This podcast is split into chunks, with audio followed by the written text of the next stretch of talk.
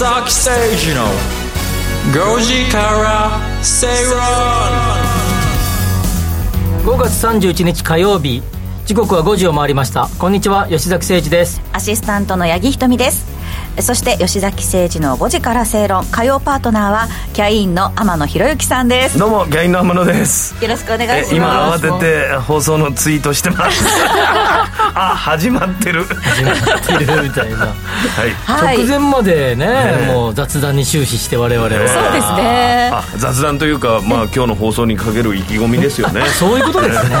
一生懸命いろんな話をしてましたが。そうですね、ええ。ぜひねこうちょかなり準備して臨んでおりますので皆さんもね。そうですよ、もうえーアイドリングが半端ないですよ、はい。もう毎日毎日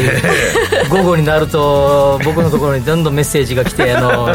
ディレクターさんからこれのやつでこのネタ仕込んどいて用意しててくださいとか来るんですよ、はい、うん。ねもう。僕のところには一本も来ないですけどね私のところにも来ませんが。え5ー月吉崎さん3がやってくれればね。31日って月末じゃないですか。今日僕3本原稿出しましたよ。あそうか月末きついっていうお話でうなんですよ。たもんね3本書いて今来ましたんででも声も声も燃えかすすいやいやいやいやいやいや。いや全部終わってノリノリでねもう何もとらわれないということで。そういったとこなんですけど、実は5月32日分まであと1本だけ残ってる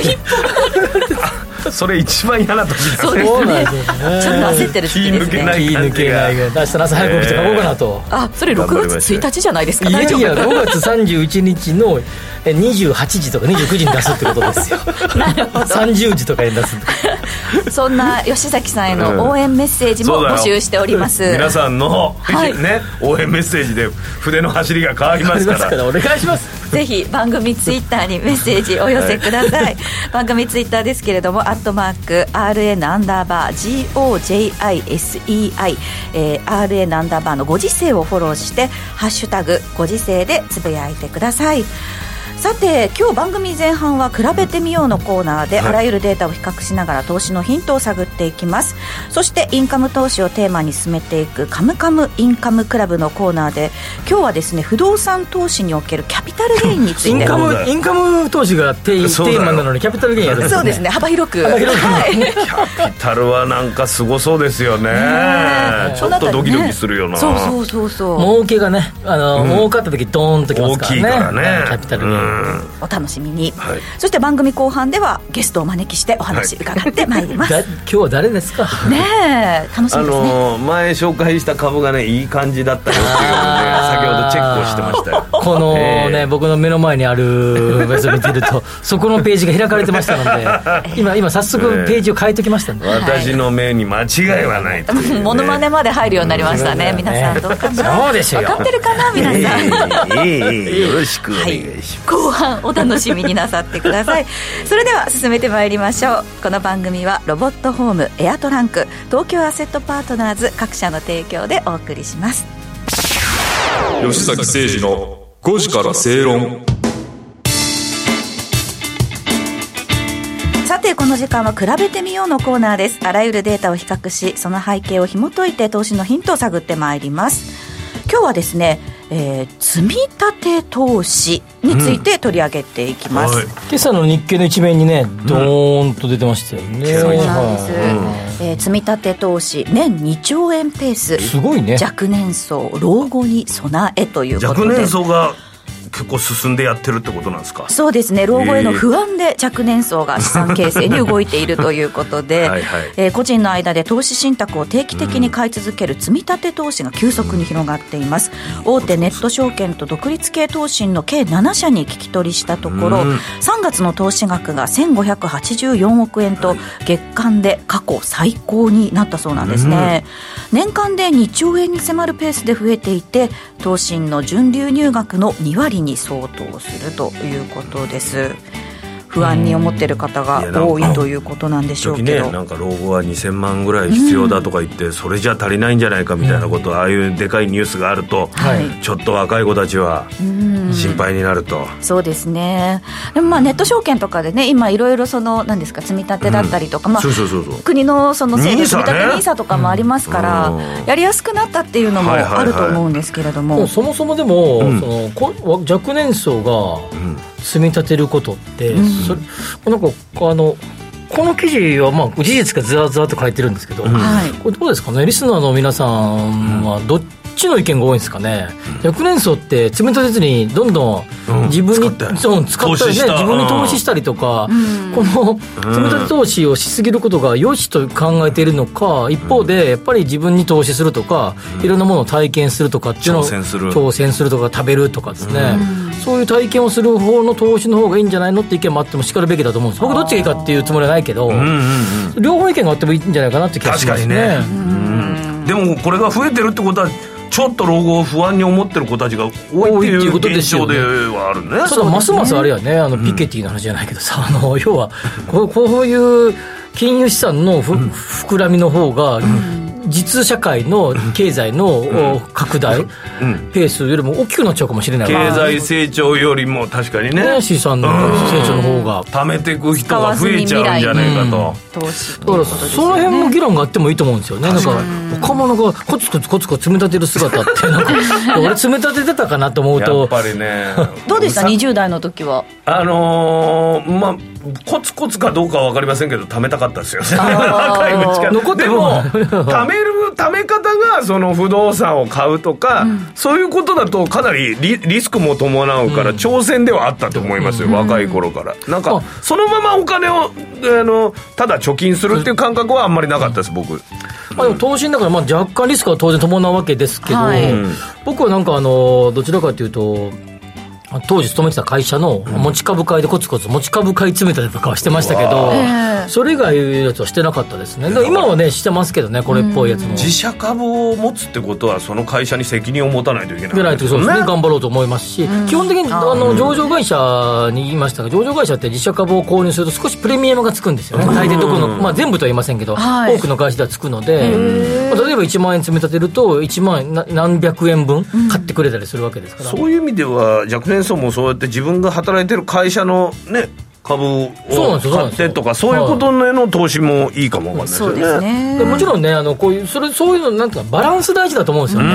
もうなんか中に全財産では全財産ですか、給料のうち使わないものをすべてこっちに投資するみたいな、積み立てするみたいな、いやそれ正しいんかなって気がするんですよ。まあそうですね、まあ、あのツイッターでも若いうちはいろいろ経験するといいと思います。自分への投資もコツコツ投資も両方やったらいいんじゃないかっていう、ですよね、はい。バランスだと思いますね。メッセージいただきました。タイプにもよるかな安心できるとか余裕がないとダメだっていう人はねコツコツやった方がいいかもわからないし。そうですね。まあ時間を味方につけるっていう意味ではね、若いうちからそのコツコツ投資していくっていうのは一つの手だと思いますけど、まあ、それも株だったりとか、まあ、金とかをね、ちょっとずつ買い増していくっていう方もいらっしゃいますし、そのあたりをこううまくバランス取りながらっていうことだと思うんですがただあの個人の現預金というのもですね、この記事の中にあるんですけど、はい。21年に35兆円増えていて現預金の偏重はまあ相変わらずだということなんですね。25 35兆円増えておりって、国家予算が100兆円ぐらいでしょ、大体。それ考えたら35%ぐらいっていうかね、あまあ、まあ比較するもんじゃないけど、すごいね。そんな先進国ってなかなかないですか？普通に貯金してるだけのお金がそんだけあるっていうのはいやまあ35兆円って額はかアメリカとか他の国でもあってあ額はね額は言ってると思うけど、割合的には高いよね。そうですよね。はいやっぱ日本人ってやっぱりこうどっかろ安心安、まあここまあ、ここでも何度か喋ったけど、まあ、ありとあらゆる、えー行動の選択基準が安心安全に向かっていることですから。確かにそのコロナ禍においてもそういう国民性が出てますでですよね、でうん。さらにこの21年ってまさにコロナ禍のど真ん中の時だから、うん。やっぱそういう意味では、やはり老後心配だなっていうふうに思う方が多いですよね。あと経済の成長がまあ全然滞ってる感じもんなんとなく肌感で分かってるってことですね。そうそうそうそうそうですよね。特にね若い方とかはあまりこう経済がどんどん成長してきたっていう場面を見てないっていう方もねよ。多いですからね。ガーファばっかり見てるから。他の国の成長をね見てるからなかなかっていうところもあると思うんですけど、まあ、確かにそのアメリカ株とかにも投資しやすくなったので、うん。ちょっと投信とかのその幅っていうのが広がってきてるっていうことに関しては、まあ、あの若い人たちの選択肢が増えてきてるということで、いいことなのかもしれないですね。長期リスクもあるからね、そ僕そんな詳しくないけどこう積み立て投資のそのリターン率って結構高いんですか？あ普通に金利がもう全然ゼロですからね、まあ、それぐらいだったら高いとは思う高い、全然うん。えーそうですね。あとはなんかドル建てだとか為替のそういうのでね、なんかそういうのもやってる人もいますよね。そうです。僕はでもあのこれつ、あのニーサとかを除けば、この手の積み立てはしてなくて、海外の、え海外の、えっ、とあれ、あの、ドル建ての積み立てはしてますけど、個人的には。まあ、それはドルを直接買うんじゃなくて、そういう形で買った方がまあいいかなと思ってやってるわけで、なんていうかな、なんか、こう増えてきてるけど、どれぐらいのあれなのかね、あの、リターン率なのかね、すごいそれは気になるね。まあまあ、あの投資によっても多分全然違ってくるとは思うんですけれどもね、やっぱりでも番組とか他の番組とかで積み立て投資ランキングとかってやると、はいはいはい。やっぱで利率が高いやつの方がもちろん人気ではありますけ7%ど、とか5%あそこまでは多分いってないと思う。4、5%ぐらい。4 4とか5とか、そんなもんなんだ、まあ、皆さんどんなその投資というか、ね、されてるのかっていうのもぜひツイッターでお寄せいただけたらと思います、さて、お知らせの後は「カムカムインカムクラブ」のコーナーをお届けしていきます。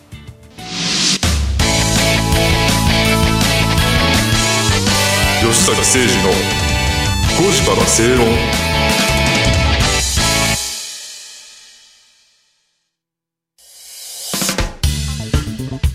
お聞きの放送は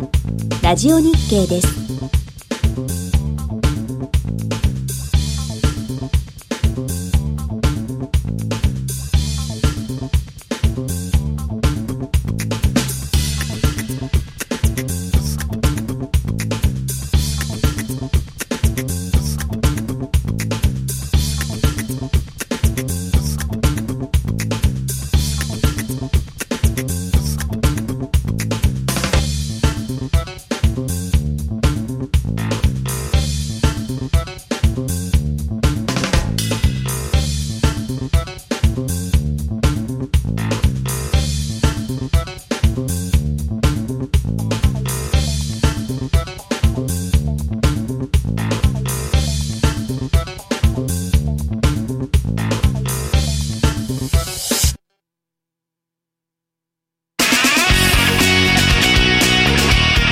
吉崎誠二の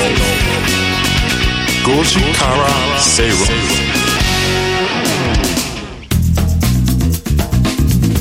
ラジオ日経吉崎誠二の5時から正論をお送りしていますこの時間はカムカムインカムクラブのコーナーです。このコーナーでは資産形成に重要なインカム投資をテーマに不動産や株式投資など投資商品の情報やニュースご紹介していきます。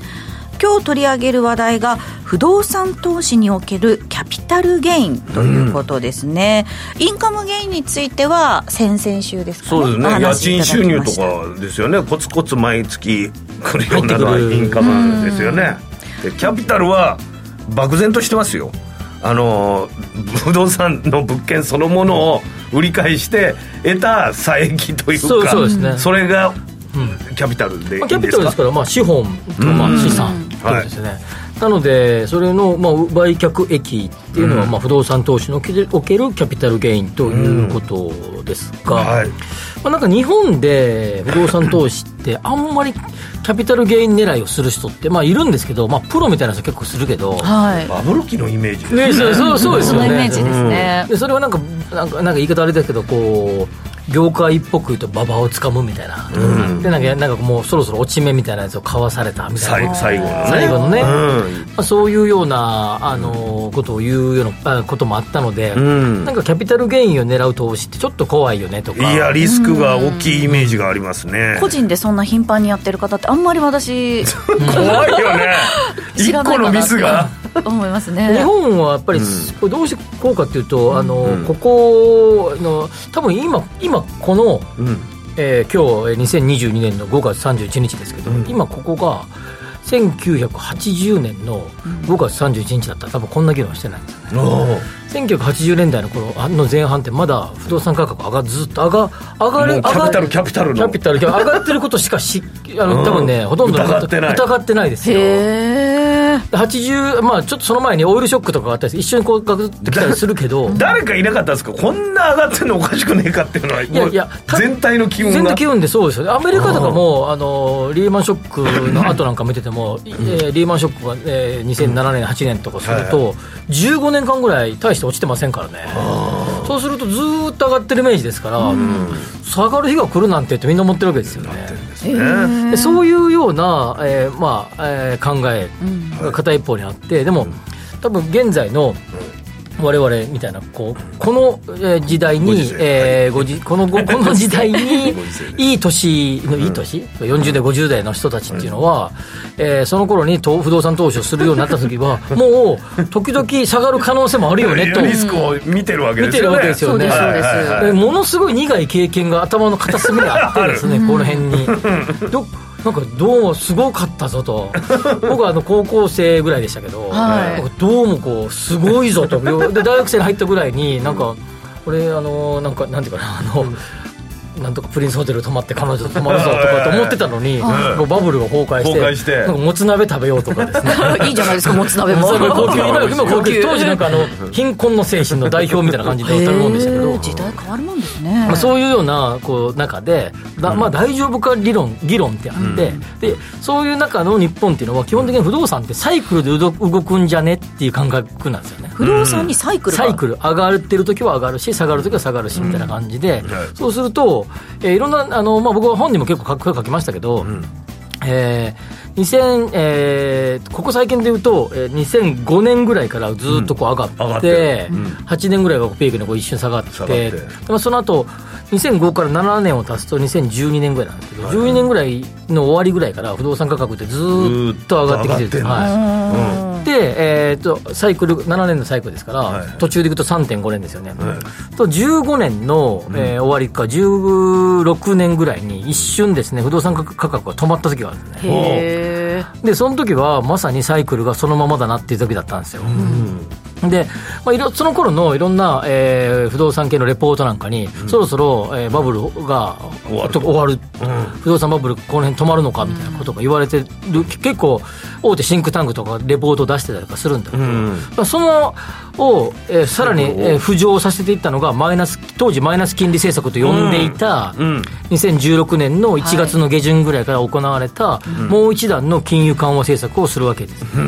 まあ、やっぱあれは不動産の観点から見るとちょっと横ばいにいろんな数字横ばいだったんですよね、秋ぐらいから15年の。その中でそのもう一度、えー上昇基調に乗せていったっていうのが注射を打ってくれたと。であんまりだから気づかなかったんだけど、細かくデータを追いかけるとあそこちょっと一瞬横ばい期があるんだよねへえ横ばいになってくるとだんだん落ちるも落ちるんなんです。かもね、まあ、普通そうですね、普通はサイクル通りだったらってことなんだけど、え改めて不動産サイクルっていうのは7年でっていう7年かことですか？7年半ぐらいっていうのが、ここ最近のあのバブル崩壊以降は大体そのパイスで来てんだけど、はいそのカンフル剤を打ったことによってで大して目立たなかった、うんでそのさっき7年でペースでいくと2022年なんだよねあれあれ今年じゃないで大丈夫かっていう議論もやっぱりあるあるでそうすると例えば今今手元に中古マンションの、うんえーこれ実実実住物件ね、うん。のえーか価格の上昇を見ると2012年の終わりぐらいからずっと上がってんだよね、はい。でもちろんあの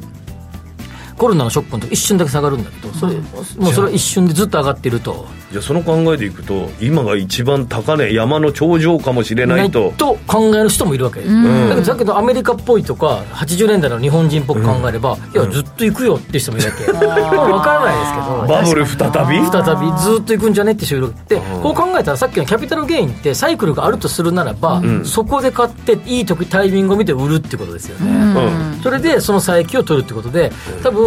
例えば投資用の、えー投資マンションあのはい。ワンルームマンションとかでいくと、えー首都圏の平均単価を見てると2012年13年ぐらいがずっと上がってるんだよね。でそうすると2013年ぐらいに買った物件を、えー2020年に売却すると平均単価だけで600万ぐらい違いますからね。それはそうすると、まあ、単純単純な平均単価だけで見ると600万の債権は取れるってことですよね、さっきのコツコツの話とまた随分だいぶ違いますね。これ一発当てるパターンだから。結構こここ、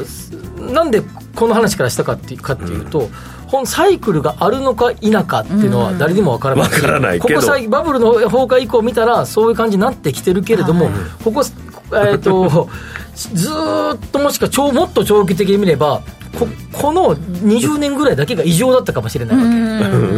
1945年ぐらいから現在まで見ればここだけですからね変わってんの。はずーっと他上がってますからね。うん。アメリカの数字なんか見ててもずーっと上がってます。うわーこれどう読むかっていうのは本当に難しいですね。でここまでやっぱちゃんとしっかりと考えなきゃいけなくて、キャピタルゲインなんて日本じゃなかなか難しいアメリカとかの話でしょとかあるいは新新興国とかね中国とかね。話でしょってことを言うんだけどいやいやいや日本でもそうかもしんないね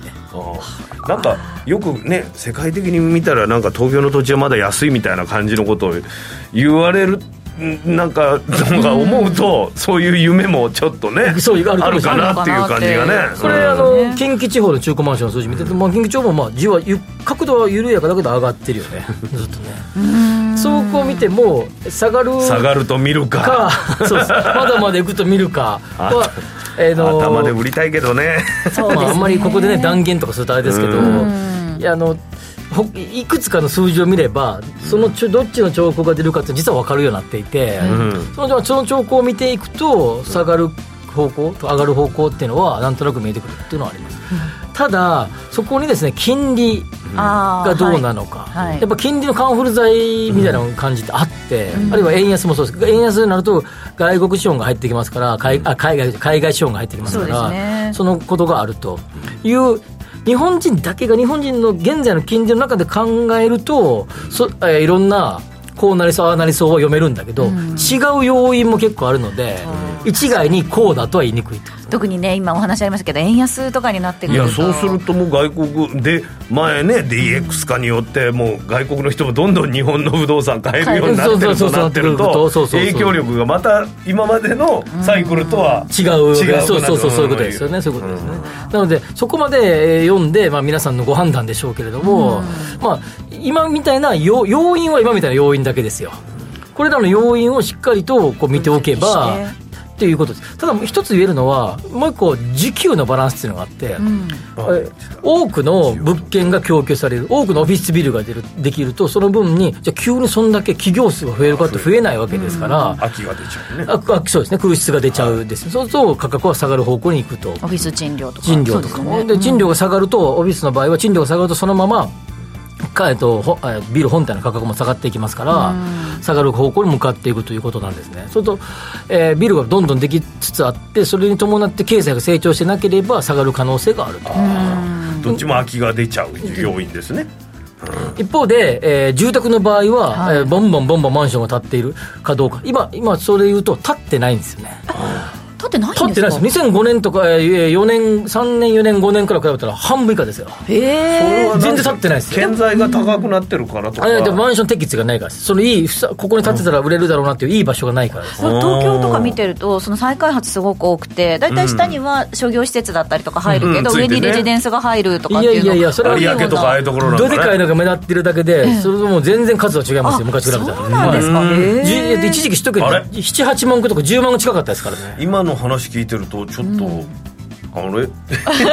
山がサイクルがまあまだっていう行くかもねってこと。で、つまり今のマンション価格の上昇っていうのは、いくつかの要、新築マンションは少なくとも、新築マンションに限って言うと、需要えー供給が少ないからっていうのは一つの要因ね、上がっている、で、その中でパワーカップルとかが増えてきて、はい。年収が高い人が増えてきている、まあ、女性の社会進出も進み。で、えーただじゃあ、これ2030年ぐらいどうなのって考えると、まあね、あ天野さんとか僕らね、もういい年ですよね。いい年ですね はい何歳か言えないけど、まあいい年ですよね。ねえーまあそうするとそのイケイケのパワーの人が減ってくる。減ってくるよね。そうするとあそその中で住宅がどんどん出て出てきたらあれあれで新築は増えなくても中古物件が大量に供そうです供給されると値崩れが。値崩れが起こるってことですよね、まあ、こういう時給のバランスから考えるとどっち行きそうなのかっていうことで。なかなかタイミング結構難しいですね。難しい。ね。今なんか僕はありと全方向で喋りました。どっちとも全方向で喋りましたけどけどどっちやねんっていうことは言われたけど。どっちやねんの判断は皆さんしてほしいけど、要素でいくと以上ですよ。うん。この要素の中で判断をするってこと、うん、そうしたらね今のお話だと。ただ一個だけディザスター災害を除くね。あは全く違う要素で動きますから。そうですね。はい、これだけちょっと別の話で、災害という要素を除けば、今の話でさあご判断をって感じですねこれなんか個人的なその興味としては、はい。ちょっと話全然違うふうになっちゃうかもしれないんですけど、そのインカムゲインを狙う不動産とキャピタルゲインを狙う不動産ってなんかこう条件として違うものってあって両方とも有料物件だったら同じような感じで見ていけばいいんですか？それはですね町自体のポテンシャルみたいなのがあるん。ですその町が今後成長しそうだったらですねそこの町の地価が上がるかもし不動産が上がるかもしれませんよね。吉崎さん前言ってたあの大学があるとかだとインカムそうですね。ゲインがねあ狙いやすいですよ。必ず見込まれるみたいなのもあるし。吸収合併しないような、あの有名大学のそばっていうのは基本的にはおいしそのいいインカムとしてはでい。いキャピタルはさ町の勢い。キャ町の勢いですね、20年後にその町の勢いがどうなのかが多分キャピタルゲインで大きな要素だと思いますね。はあ。もう先見のあそこに道路が走るとかね。絶対キャピタル長期的な、その都市計画みたいなのを睨んで？ただ本でも、ん。えーいろんなネット上でも、あそこにこの電車の駅ができるとかこの線ができるとか、全部発表されてますからね、2030年の東京の路線図みたいなのが発表されたりとかするから、あ情報としてアクセスしやすい。情報としてあの普通に普通にあの手にすることはできますただそこに対してそのアクションを自らが起こせるかどうかは違う話、確かに。まああとねその計画が頓挫する可能性も ある。し。まあリニアとかもね、まあ究極すごい長く究極言えば伸びちゃってねたりする、うん今なんかあの、ね、前もここで言ったかもしれないけど南北線がね品川にこう行く、ね。あそうですね。はい白金高輪そうするとまたそのだって電車が入る入らないで本当にその街の価値が全然変わっちゃうっていうの全はね然違います。もう、うん。いやでもそういう意味じゃキャピタルゲインの狙い目何って言われたらもう何はなくとあのインフラが整備されそうなところを狙うってことですよね、うわそれは分かりやすいわそうですね。あとは急にスカイツリーが立ったらね そう付加価値みたいなのね。あるね。商業施設として、そうです。で電波塔の横ですからね。まあ好き嫌いはあると思います。よそうですね。いやいやでも多くのヒントいただきました、はい。まあだからあのそれがどっちかどう書こうかはあの皆さんのご判断にしてほしいけれども、はいえーまあ、要素とすれば今喋った要素で判断するの、あ一個だけ。キャピタルとインカムの組み合わせはやっぱ大事です。アメリカなんかでいうとやっぱりある程度ずっと持ち続けるんじゃなくて時にはいい感じだなと思った時は手放して新しい物件に入れ替える組み替える。不動産資産ポートフォリオの組み替えっていうのは基本的には日本人あんまりしないですけど。なんかね、なんか面倒くさそうでね、うん動く金額も大きすぎるような印象もありますし。手数料とかも取られちゃいそうでみたいな。もちろんそそかそうだけどそれ以上の利益が出るんだったら動かした方が得です。そして次の物件に行った方が絶対得なので、まあ、インカムゲインとキャピタルゲインはいかに組み合わせるかというところが大きなポイントになってくると思います、どっちがいいとかじゃなくって組み合わせっていうことですね、ハイブリッドだね。ハイブリッドですねえー今日取り上げた内容に関してはインカムクラブで検索していただいてそちらのホームページで確認してみてください。お知らせの後はスペシャルゲストをお招きします。吉崎誠二の5時から正論 Accurate Communication Time 500不動産 DX を推進するロボットホームは DX 統合支援サービスとして IT を掛け合わせた不動産開発や運用経験を活用したさまざまなサービスを展開しています。その中でもレジデンスキットは不動産オーナー入居者管理会社など不動産に関わる全ての人のための IoT を活用した新しい形の賃貸経営プラットフォームです。入居者には IoT を活用したスマートな暮らしとサービス。オーナーや管理会社には連絡や煩雑な業務を簡単に一元管理できるシステムを提供。業務効率化を実現し不動産経営の自動化に取り組んでいます。住まいのテクノロジーで世界を変える。ロボットホーム。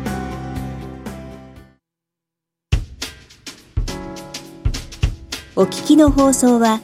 ラジオ日経です。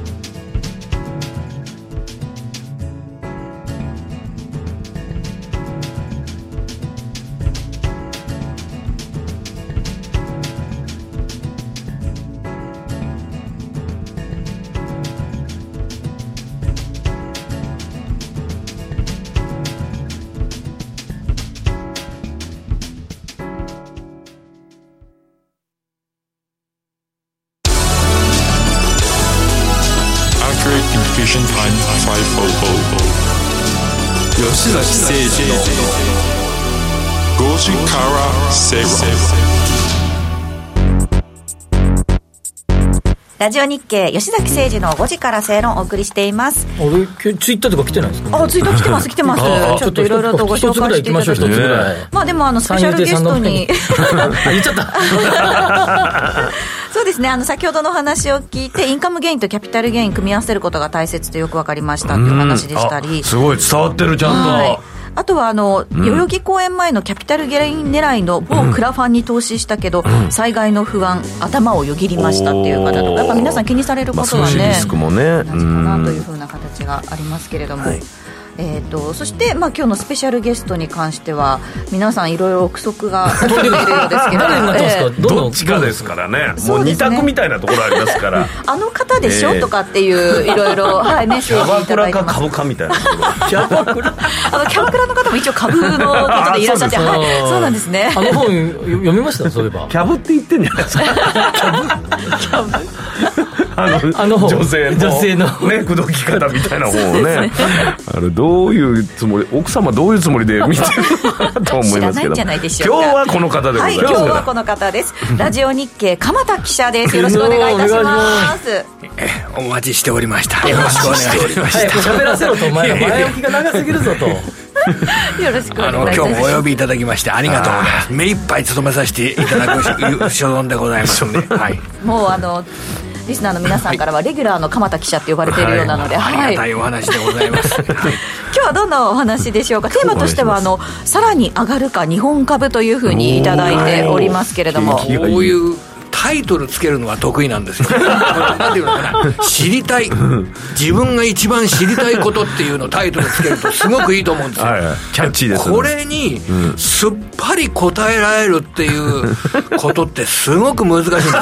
これ、だから、能力があればですね、私自身にすごい能力があれば、これから先の世の中はこうなるんだから、だから買いなんですよという浜田さんが2週間前に押してた株が実際に上がってるわけですから。これもう一回言いますよ。あの、2週間前確かに、配当利回りの高い会社が日本株にたくさんあって、それで配当金の発表で株価が上がってるという会社がありますという、そういうお話をさせていただきました。で、その流れは続いてます。はい。だから、そこの時に出てきた個別企業が、えー今も上がってるというのが現状なんですけど、ね、間違いなかった。だからはい。日本株というのは、やはり、あの、大切な、日本人にとって大切な存在で、じゃあ、さらに上がるか、日本株。はい。これで、要は結局、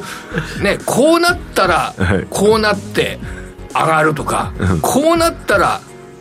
まずいとか、そういう話になっちゃダメですかね、これ。すっぱり言えればいいんですけどね、日本株はこうなるんだっていうことを、で、少し逃げさせてくださいよ。シナリオをじゃあいくつかそうですね。こうなった場合は上がるしこうなった場合はちょっと落ちるっていうのをお話しください。それで、はい。なぜじゃあ株価が上昇したかっていうところから、先週の金曜日あたりからナスダック市場も上がって、日本株も上がってっていうようなことになりましたよね。はい。要は、あの、一つ大きい要因としては、あの、FOMC がありましたよね、5月の3日から4日に。それで中身、詳細な中身が発表されて、それで今回半年ぶりぐらいですごく、あの、投資家にとって待たれ、ま、待ってたことが起こったっていうのは、投資家が考えている金融政策と、実際に行われる金融政策、これがマッチしたってことなんですね。おーで今までは、その FOMC の細かい内容を見てみると、あらあら、結構利上げの幅が早い時期にでかい幅で行われそうだ。これは今までの投資家が考えていたシナリオを考え直さなきゃいけないというようなことで、それで追いつかなかった。利上げの幅に追いつかなかった。だって、今年の初めなんていうのは、結局、今回、あの、5月、6月、7月と、あの、アメリカの金利0.5%ずつ3ヶ月連続で上がりそうじゃないですか。はいはい5月、6月、7月と。そんなこと、年の初め考えてる人いないじゃないですか。はいはいだから、ももう全然追いつかなかったわけですよ。投資家の考えてる金利に。それが追いついた。ようやく追いついた。追いついたで、これで追いつくとですね、予想がしやすくなるんですよ。はいはいあの、株価の予想ですとかって、その背景にあるのはアメリカ金利って大事ですよね。それが結構もう予想ができた予想ができるようになってきたらじゃあこの会社の株は、あの、1000円、3月の1000円だったらちょっと高すぎるけど、今、800円、じゃあ買いじゃないか。っていう、こういう判断がやりやすくなってきた。じゃあお金が結構入ってくる。そうそうそうそう、あの買える株は分かってきたわけです、この株はじゃあ買える株は分かってきたっていうような、そこが今の株価が上がってる、アメリカの株も上がって、日本の株も上がった背景、やっとやろうかって感じになってるわけですね、そうなんですちょっと不透明感が薄れてきたという金融政策が読めるようになってきたっていうね、うん。えーそででもそれって、結構根本の部分を抑えとかなきゃいけないんですね、はい。じゃあなんで金融政策読めるようになったかっていうと、これぐらいの物価上昇だったらこのぐらいの幅で利上げをやれば物価が抑えられそうだ抑制されてきそうだっていうそれが金融政策のポイントになるわけじゃないですか、じゃあそうするとポイントはこれぐらいの物価上昇だったらっていう、そのこれぐらいの前提なんですよね、物価の上昇率がこのぐらいだったらっていう、だからその基本的な物価の上昇が、やっぱりこれから先、投資家が考えているよりも上がっていくっていう状況になったら、これは利上げの幅をもっと短い時間にでかくしなきゃいけないってことをもう一回やり直さなきゃいけないということになるんで、基本は物価。物価。で今日は吉崎さんとねお話できるのがすごく楽しみだったんですけど これ今日今晩発表されるあの、アメリカの住宅の価格指数っていうのが発表されるんですね、そうですね、今日出るんですねそれが。この住宅価格指数がですね、一つあの、ポイントになるんじゃないかと思います、これの住宅価格指数というのがですね、1年前と比べて、今回3月の分が発表されるんですけど、はい、今どのぐらい1年前に比べて伸びてるかというと1月が19%伸びてます、住宅価格の指数、で2月が20%伸びてます、だからまあ簡単に言うと3000万円だったものが3600万円とかね、そういう指数になってえらいことになってる。でこの2月がですね、あの前年同月じゃなくて前月比っていうので見てみますとね、はい。2月の1月に対して2月の住宅価格が指数がどうなってるかというと2.4%上昇してるんですああそれでも上がってるんですね。これ2.4%って僕ね掛け合わせてみました、2.4%ずつこうやって あの12回掛け合わせてみました、2.4%が毎月毎月増えるとうん。さそうするとどんどんこう増えていくわけですね、はいはいはい。2.4以上に増えていくわけですはいはいはいはい。ねあの運用と同じですよね、それで増えていくんですけどこれ計算したらですね33%上昇です、年間の。えらいことになる。これが今のアメリカの住宅価格の勢いなんですね。そうなんです、3000万円の住宅が、そうすると33%、1年で上がるとですね、390え？4000万円。ぐらいですよ、4000 3000万円、4000万円、うん。ちょっと上げすぎじゃないですかね、これはね。これ上がりすぎですけど、あのケーシラ指数は20都市バージョン、今の字は20都市バージョンの数字ですけど、はい。まあ、10都市バージョン、いろんな数字があって、まあ、いずれもすごく高くなってきてるんですよ、はい。まあ、20都市がまあ一番こう全体を網羅してる数字なので、まあ、一番よく使われる数字で。えー、とただですね、上げ幅がずっと上がってたんですよね、で上げ幅、あ上がり幅はい。は止まってきたんね、あここ幅が止まってき一応鈍化はしてきた上がり幅はね止まってきてるだ要はグラフでいう角度はこう、ちょっと角度だけお下がってこう言ってたのがこう言ってたのがこうです。横ばいじゃないですけど、うん。あの上昇幅だけ横ばいになってきてる、まあ、それは一つのそろそろ感の一つの目安っていうのとそれともう一つが、えっと、ケーシラ指数ってアメリカの場合は中古戸建てはい。のリピートセールス法っていう計算方法で出します、うん。日本は昔東証住宅価格指数って呼ばれてたんですけど今不動圏住宅価格指数って呼び方変わりましたけど日本でも同じような算出方法があるんであります、へえ知らなかった。それは日本の場合は分譲あ中古分譲マンション中古マンションの価格を、えーリピートセールス法っていう手法に基づいて算出して出していくんですけどちょっとそれ戸建てと分譲マンションは違うんだけどそれ以外は基本的には同じです。じゃあ中えー中古戸建ての状況がどうかを見れば、なんとなくケースラ指数のこの先って見えてくるんだよ、で中古戸建てを見るときに一つの、えーあれが、えーとえー中古住宅保留件数っていうのがある。はい。でそれが、えっと、保留件数販売件数っていうのがあって、はい。でえっと、保留件数の方が、まあ、い一一番さ、えー最初に契約をしてその後に、えー引き渡しを今待ってる数字が保留件数、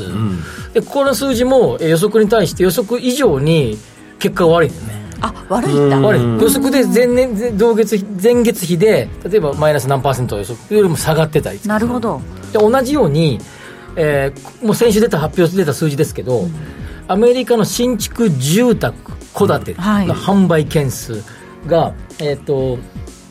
しえー前月が76万3000、市場予測が75万、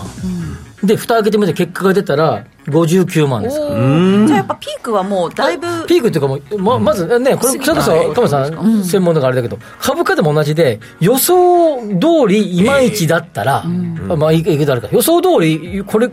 100前月100万でした、今月、予想は80万でした、2, 2割減ですよ、市場予測。で、そもそもそそれで、蓋開けてみたら80万だったら、まあ予想通りかな、なんだけど。もう心配してましてましたよねっていう4ことで。ですよね、でそれが今回みたいに、76万が、えー50えーご75万の予測に対して、蓋開けてみたら59万ですか。ら、これ、多分株価だったら、ガンって下がる要因ですよね。そこであのおそらく住宅っていうのは今の段階だと落ちてきてそして価格が落ちてるっていうような価格まで落ちてはない。価格まで落ちてきてない今はまだ落ちてないんですけど、はい。需要が落ちることによって今後価格の伸びがもうちょっとマイルドになってくるっていうようなことなんかが、はい逆に確認された方が、はい。あの金融政策を読む上では、うん。株式投資はやりやすくなるのかなっていうような、いや今はね、そういう確実にいろんな数字、いろんな数字をずっとあのうちの我が社とかもずっとウォッチしてますけど、あの予想を下回ってる数字ばっかなんですよね。住宅に関しては。住宅に関して、で価格もあれいろんな人全部予想よりちょっと低いんですよね、で特に売れ売れ行きに関して予想よりがかなり低く出てるんですよね、でここまで低いってなかなかなくて、ちょっと低いのってまあまああるんだけど、でこれやっぱり、金固定、えー住宅ローン金利が3.5ぐらいのやつが5%を超えてきましたからね。住宅の価格も上がって、借りる金利も上がるっていうような状況になってると。絞りますよね。これは需要は減ります減りますよね、もうものすごい急ブレーキを、まあ、ブレーキで下がってきてないんだけど、ちょっとぐーって勢いが、ちょっとなんかこう、止まってきたみたいな感じは、まあ、明らかになってきてると思いますね。でアメリカにもそういう流れが出てるっていうアメリカもはっきり出てきてると思います。ね。ただ、ここれだと下がってはないけどね。ちょっとだからあの需要の減少っていうのが急にドーンと出てきちゃって、住宅が何も売れないっていう状態になっちゃうとすごく怖いわけですよね、はいだからこれがゆっくりめにゆっくりめに調整するっていうような状況になることが望まれていてっていうような今、今やり行き過ぎなことは事実であり、これがある程度落ち着いてくれた方が正常なんだけど、いいきなりやりすぎると、それに対して、あの、また不安がね不安がですね、昔のリーマンショックとかも全部そうですからね、MBS からは発端ですから。そうです。ね運転に似てますねやっぱり。急ブレーキはね。押したりみたいなね押したり引いたりっていうような部分のそこの段階ですね感じがうまくいくと金融の読みもしやすくなるってことなんだ。でじゃあ、じさんだとすると、これ、あの、この後 FOMC が0.5に、はい多分これあと1、2回行くんでしょうけど、0.5を0.25に下げたりとか、いじる可能性が出てくると思うんそういですよ、ね。う可能性、そっちの方で読み出すと、じゃあ今まで0.5で見ていたのを0.25にしなければいけないなっていうことになって、その時に需要が急激に落ち込んでいなければ、株は買いやすくなる。んですねでもその時に、その金利の引き下げピッチが緩やかになること以上に、企業の売上高がドガーンと落っこっちゃったら、これは株が厳しいということになってしまうんで、だから結局ね、これがあの どうやねんと。の能力のない人間がいやいやいや。要は、そこうなったらこうなるは分かるんだけど。そのバランスのもとで、あのバランスがいいと株価が、あの上がっていくという形になるんですね、ほだから今の部分だとちょっとほどほどを求めている、ね。景気の落ち込みっていったものもほどほどで短い期間、それで、えー金利の急激な引き上げもお抑えられてそのうちに秋以降いろいろな需要が強くなってくるっていうことになると、株価は上がるということになります。あれでももう一個あの、さっきのアメリカのあの、えー、とそのビルダーとかにアンケートを取る景気ウォッチャー調査みたいなやつがあって、その数字も今悪いんですよ。ああそう落ちてきてる。落ちすんごい落ちてきてますね。そう考えると、まあ、ちょっとブレーキ加減によってはっていう感じで匂いはし始めたけど、まだ匂いがし始めたぐらいだけどね。この後の運転次第運転次第ですね。ですね。で最後の結論はこれからのアメリカ株の動向は吉崎さんのような住宅関係のプロフェッショナルの見方が大切ですよ。ということになりますとうございます。最後バトンを大きく渡されて。ありがとうございます、とにかく今夜のその3月の経費すら住宅価格指数出てくる数字に注目しておきたいところです予想よりどれぐらい上か下か、予想通りだったらまあまあかなって感じです、はい。ということで本日のゲストはラジオ日経鎌田記者でした。ありがとうごありざいましたがとうございました。ありがとうございました。ありがとうございました。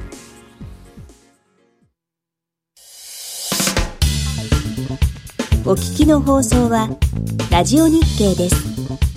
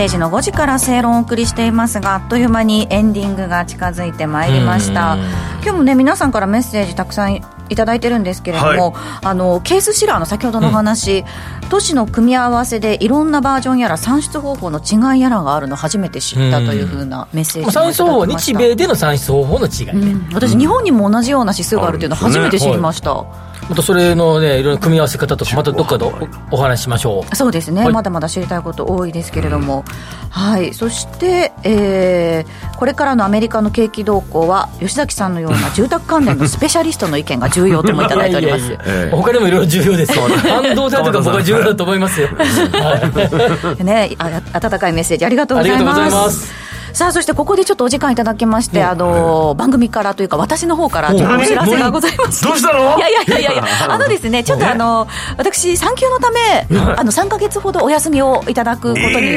なりまして、えー分 かってた。3だってお腹大きいんだもん。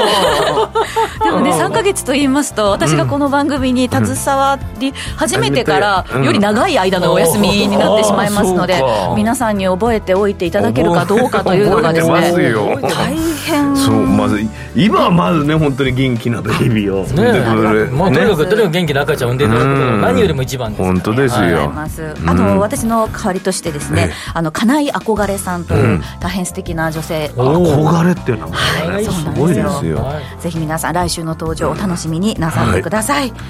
えーこの番組はロボットホームエアトランク東京アセットパートナーズ各社の提供でお送りしました。なんと鎌田さんが選別の品を持ってきてくださいまして、はい、僕本土渡しましたけど。あーいただきました。ありがとうございます。やばい。何にも。いや全然いいです全然帰ってきますから。そうだね。帰ってくるので。はい。その時に。そうですね。ありがとうございます、ということでここまでのお相手は吉崎誠二と天野博之と八木ひとみでした。明日も夕方5時にラジオ日経でお会いしましょう。お会いしましょう